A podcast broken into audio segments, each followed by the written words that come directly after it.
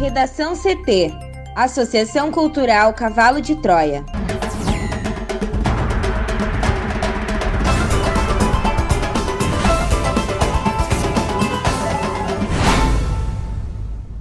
Agora, no Redação CT. Nove pacientes com coronavírus chegam de Rondônia para tratamento no Rio Grande do Sul. Justiça autoriza a reabertura de investigação sobre morte do ex-marido de Alexandra Dugokensky. Após publicação sobre compras do governo, o portal da transparência fica fora do ar. MEC divulga hoje gabarito das provas impressas do Enem 2020.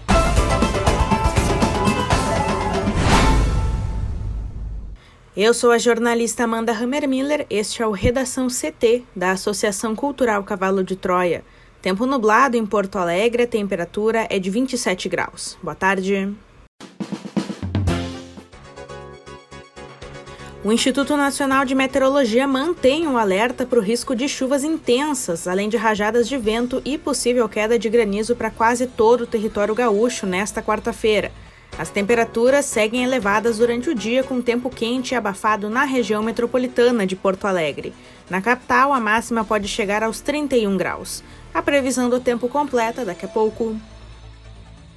Nove pacientes com coronavírus chegam de Rondônia para tratamento no Rio Grande do Sul.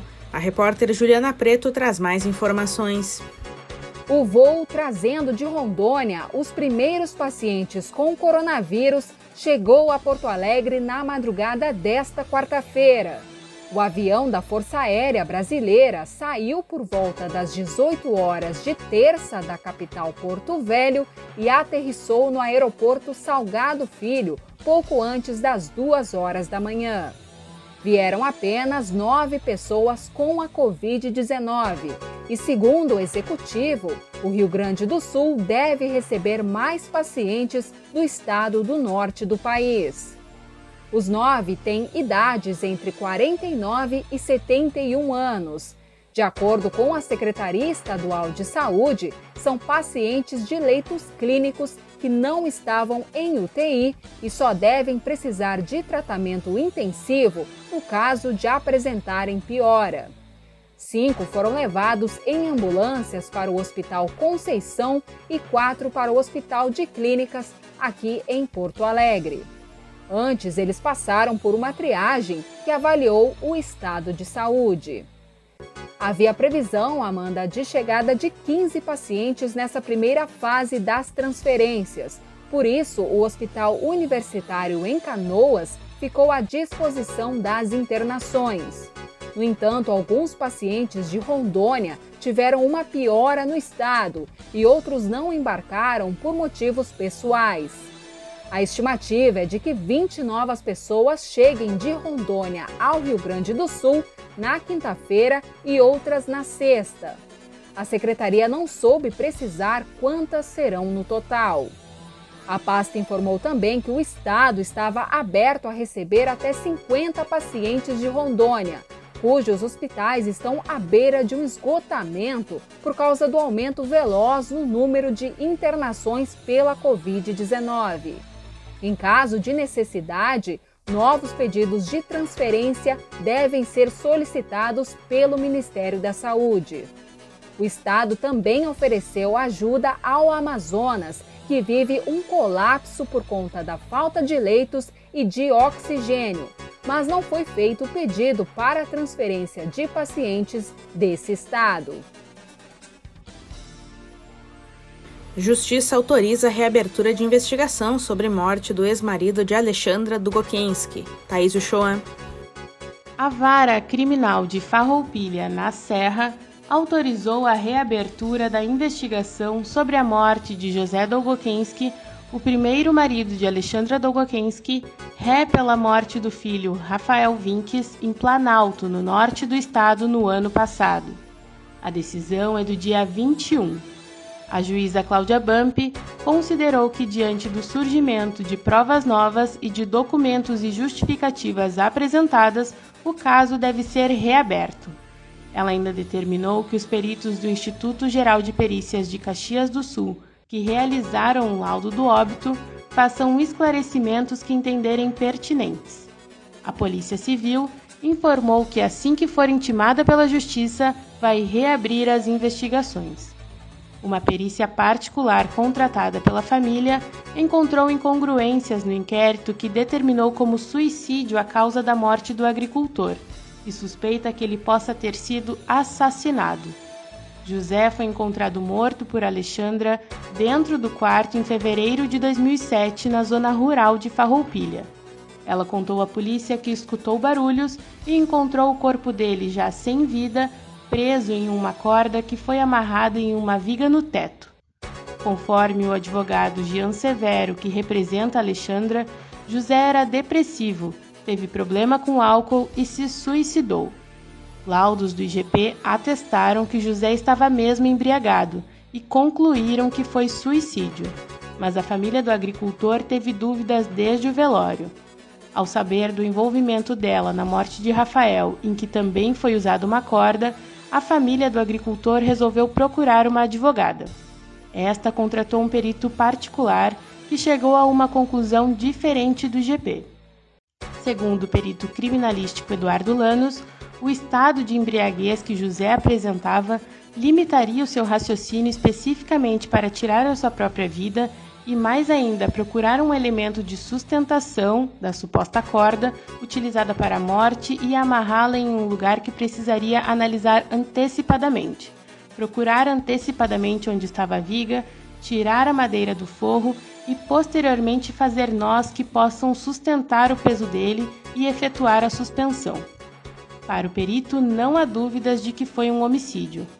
O promotor Ronaldo Lara Rezende analisou o laudo e as contradições no inquérito apontadas pela advogada da família. Além disso, ele levou em consideração uma declaração de Rodrigo Vinques, ex-marido dela e pai de Rafael, que disse ter ouvido que Alexandra referiu ter matado o então marido José Dolgokinski. Já a advogada da família de José, Maura da Silva Leitsky, vai pedir que seja feita a reprodução simulada da morte do agricultor.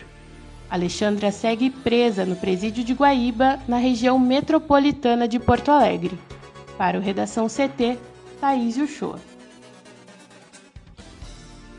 O portal da transparência do governo federal, o meio pelo qual a administração presta contas dos gastos públicos, saiu do ar na noite desta terça-feira e permanecia sem acesso até o início da manhã de hoje. Por volta das oito e meia da manhã, o portal já estava no ar novamente. Ele se tornou inacessível após os gastos do executivo com alimentos, incluindo os 15 milhões de reais pagos em leite condensado, virarem centro do debate público. Os gastos alimentícios do governo federal somaram mais de 1,8 bilhão de reais em 2020. Além dos 15 milhões gastos com leite condensado, 2,2 milhões de reais foram pagos em chicletes e 32,7 milhões de reais em pizza e refrigerante, o total gasto em alimentos em 2020 é 20% maior que em 2019. Os altos valores das compras do executivo entraram na mira da oposição. Parlamentares formalizaram uma representação no Tribunal de Contas da União pedindo a abertura de investigação sobre as compras do executivo.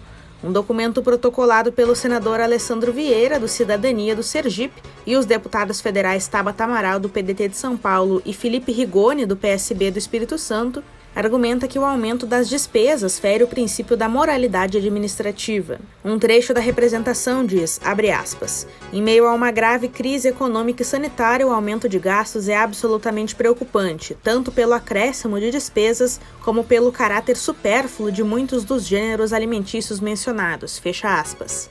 Representantes do PSOL, o deputado Davi Miranda, do Rio de Janeiro, e as deputadas Fernanda Melchiona, do Rio Grande do Sul, Sâmia Bonfim, de São Paulo e Vivi Reis, do Pará, protocolaram uma ação para que o Procurador-Geral da República, Augusto Aras, abra investigação sobre os gastos de 1,8 bilhão de reais. Algumas comparações mostram o tamanho do gasto do governo federal com alimentos. Apenas o montante pago pelo leite condensado é cinco vezes mais que tudo que o Instituto Nacional de Pesquisas Espaciais recebeu para fazer o monitoramento por satélite de toda a Amazônia, Pantanal e demais regiões do país. O INPE recebeu 3,2 milhões de reais no mesmo período, segundo os dados levantados pela consultoria Rubrica. Nos últimos dois anos, o INPE, que é o principal órgão federal responsável pelas pesquisas espaciais e monitoramento, o IBAMA e o Instituto Chico Mendes de Biodiversidade tiveram seus orçamentos reduzidos, o que comprometeu a capacidade do governo realizar ações estruturais de proteção, fiscalização e combate do desmatamento nas florestas nacionais.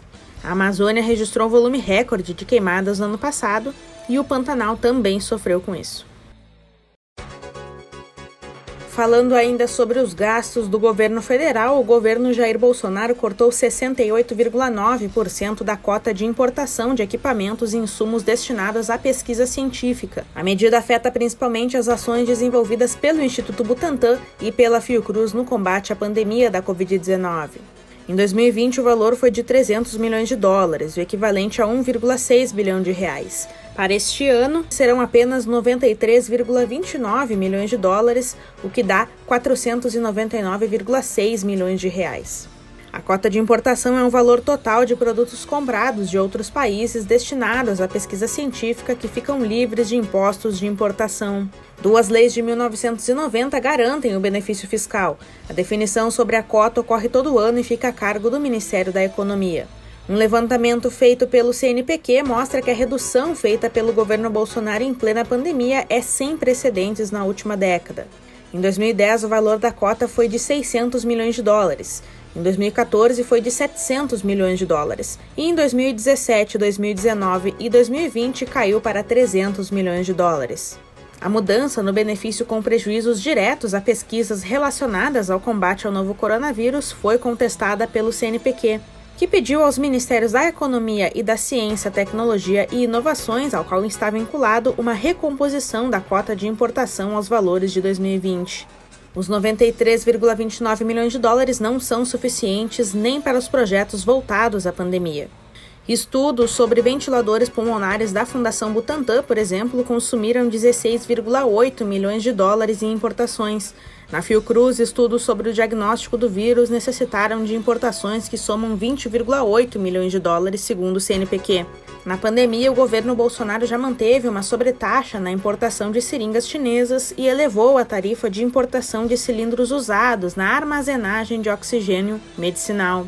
Após a repercussão negativa da divulgação das duas iniciativas, o governo derrubou as cobranças.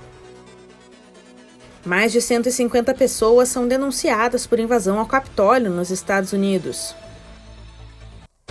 Mais de 150 pessoas foram denunciadas por crimes federais após a invasão ao Capitólio em 6 de janeiro por extremistas apoiadores do ex-presidente Donald Trump. A informação foi divulgada pelo Departamento de Justiça americano nesta terça-feira. De acordo com o procurador federal interino de Washington, Michael Shurin, as autoridades abriram investigações contra mais de 400 pessoas, relembrando que este ataque deixou cinco mortos.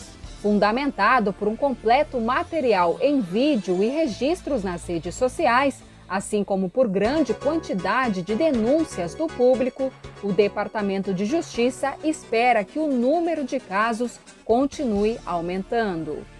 Embora as acusações iniciais tenham sido por crimes menores, como a entrada ilegal ao Capitólio ou conduta desordenada, o procurador interino explicou que sua equipe acrescentou agora acusações significativas de crimes graves para a maioria dos 150 acusados.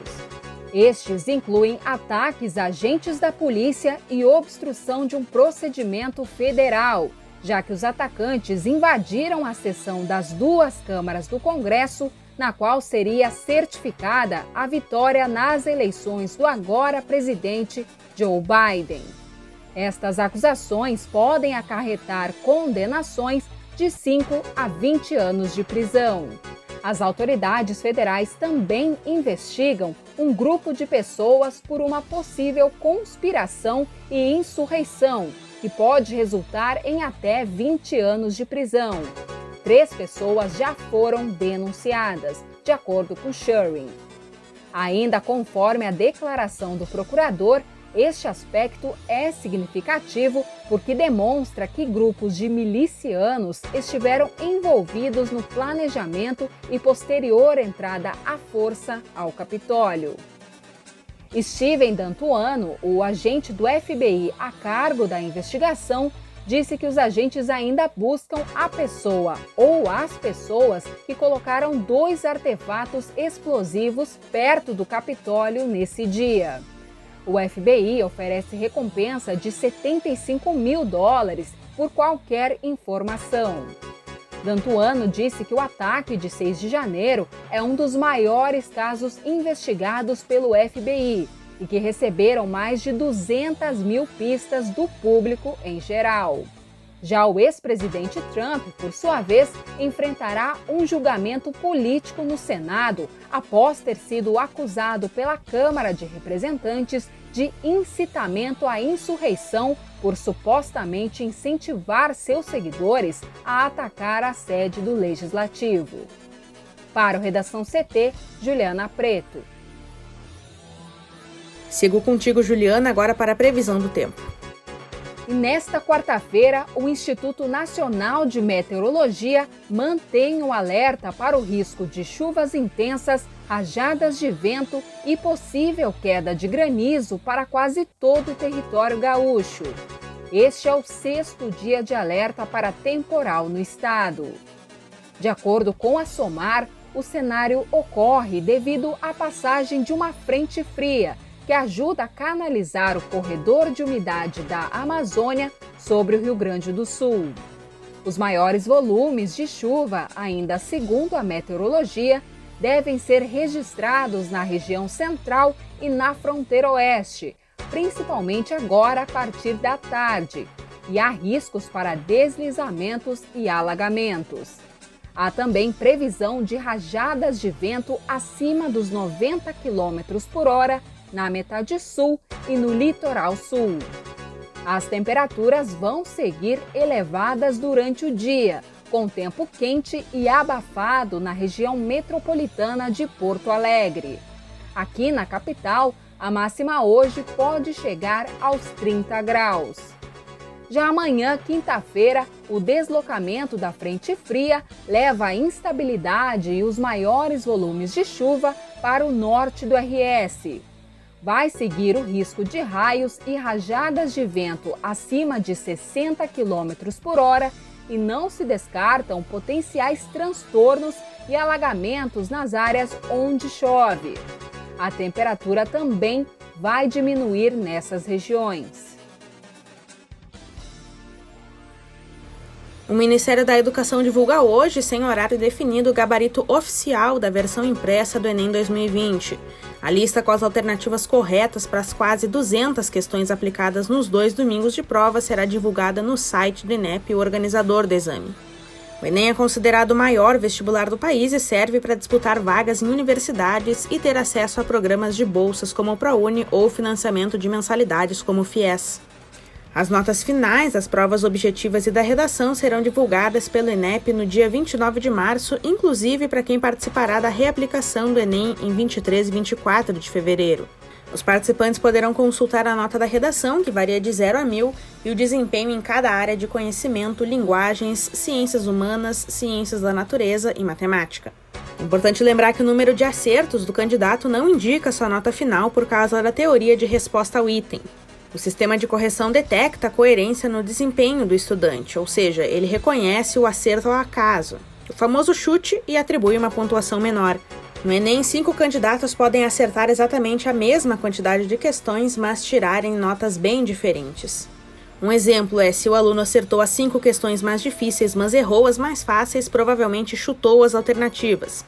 Seu desempenho é considerado incoerente e a pontuação para cada acerto é reduzida com abstenção recorde de 51,5% no primeiro dia de prova, que corresponde a mais de 2,8 milhões Dos cerca de 5,5 milhões de inscritos, o Enem barrou candidatos em diversos estados devido à lotação máxima recomendada das salas diante da pandemia do novo coronavírus. Mesmo assim, houve aglomeração em vários locais de prova. A distribuição dos candidatos em locais de prova e salas de aplicação do exame também faz parte das atribuições do INEP, que organiza a prova. A do recorde negativo dos problemas de organização e segurança sanitária e da pouca clareza de comunicação do INEP, o ministro da Educação Milton Ribeiro chamou de sucesso o primeiro dia do Enem. Confira a charge de hoje de Guilherme Peroto no nosso portal redacão.cavalodetroia.org.br. Redação CT. Apresentação Amanda Hammermiller. Colaboração Juliana Preto e Thaís Uchoa uma produção da Associação Cultural Cavalo de Troia com apoio da Fundação Lauro Campos e Marielle Franco. Próxima edição amanhã. Boa tarde.